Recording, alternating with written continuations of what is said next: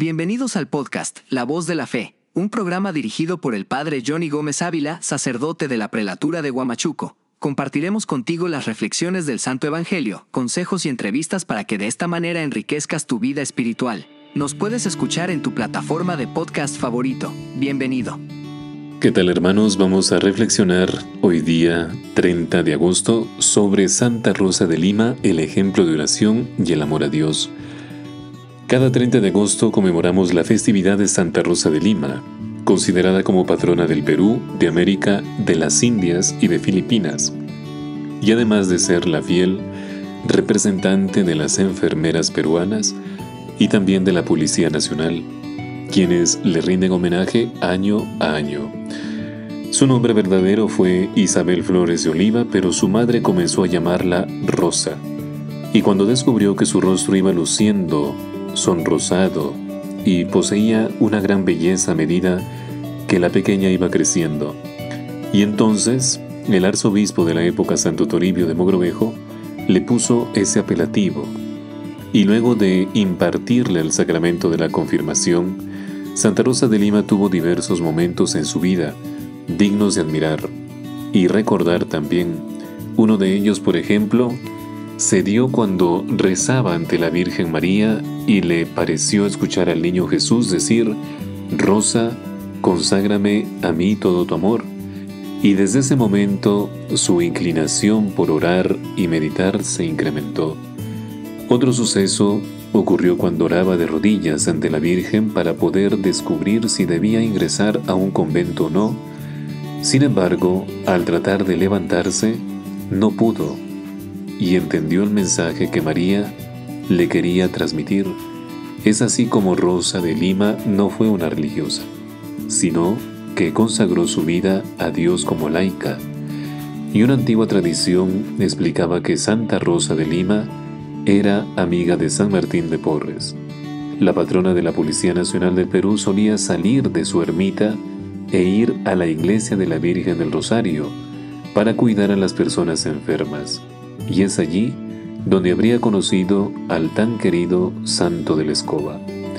Seguramente uno de los recuerdos más conocidos de la primera Santa de América son sus penitencias, y algunas de ellas estuvieron relacionadas con el ayuno continuo, el descanso en tablas.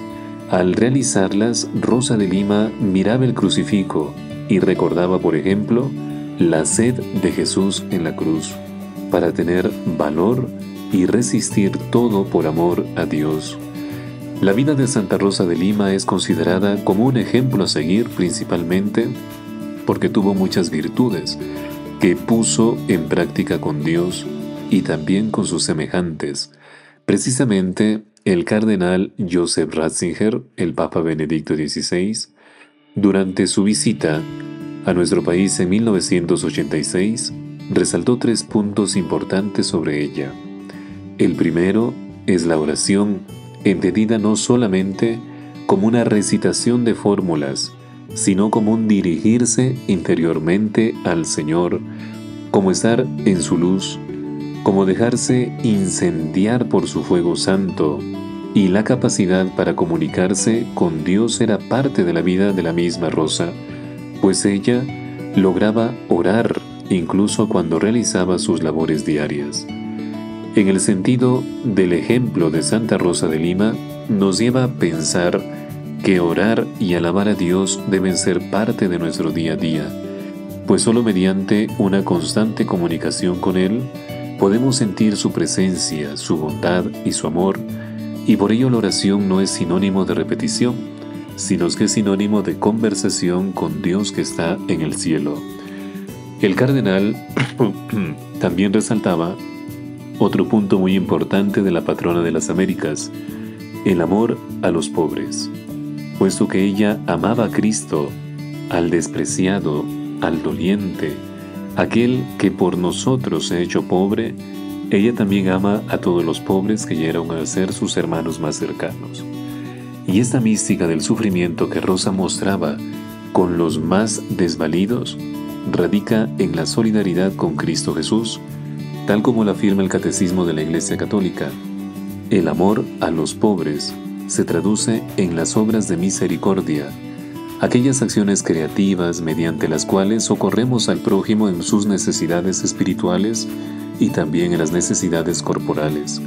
Finalmente, el tercer punto clave que menciona el cardenal Ratzinger está relacionado con la misión de Santa Rosa de Lima, es decir, cumplir la voluntad de Dios y así esta no sea la que ella quería. Ella deseaba ir libremente a través de las ataduras y de los límites, a través de las calles de todo el mundo y conducir a los hombres hacia el Salvador. Pero el cardenal y representante de la Iglesia Católica no ha sido el único en pronunciarse acerca de las virtudes de Santa Rosa de Lima. En el año 2017, el Papa Francisco hizo referencia a la patrona de América y con la siguiente frase que él dijo, creció como un lirio entre las espinas, para describir su entrega a Dios desde la infancia. El sumo pontífice resalta que Rosa ofreció completamente su vida a Dios, vistiendo el hábito de las hermanas terciarias de la orden regular de los predicadores. Su gran ejemplo fue Santa Catalina de Siena, terciaria dominica, a quien consideraba su madre espiritual y a quien buscó imitar siempre. Entregada a la penitencia y a la oración, y ardiendo de pasión amorosa por ganar para la vida eterna en Cristo a todos, pecadores e indígenas, pero también inflamada por el amor a toda la creación, invitaba frecuentemente a animales, flores, hierbas y a todo ser viviente alabar al Creador. Destacaba el Papa Francisco en las opiniones que dio sobre Santa Rosa de Lima. Cuando servimos a los pobres y a los enfermos, servimos a Jesús. No debemos cansarnos de ayudar a nuestro prójimo porque en ellos servimos a Cristo. Te habló Padre Johnny Gómez y conmigo será hasta otra oportunidad. Gracias por escuchar el podcast La Voz de la Fe.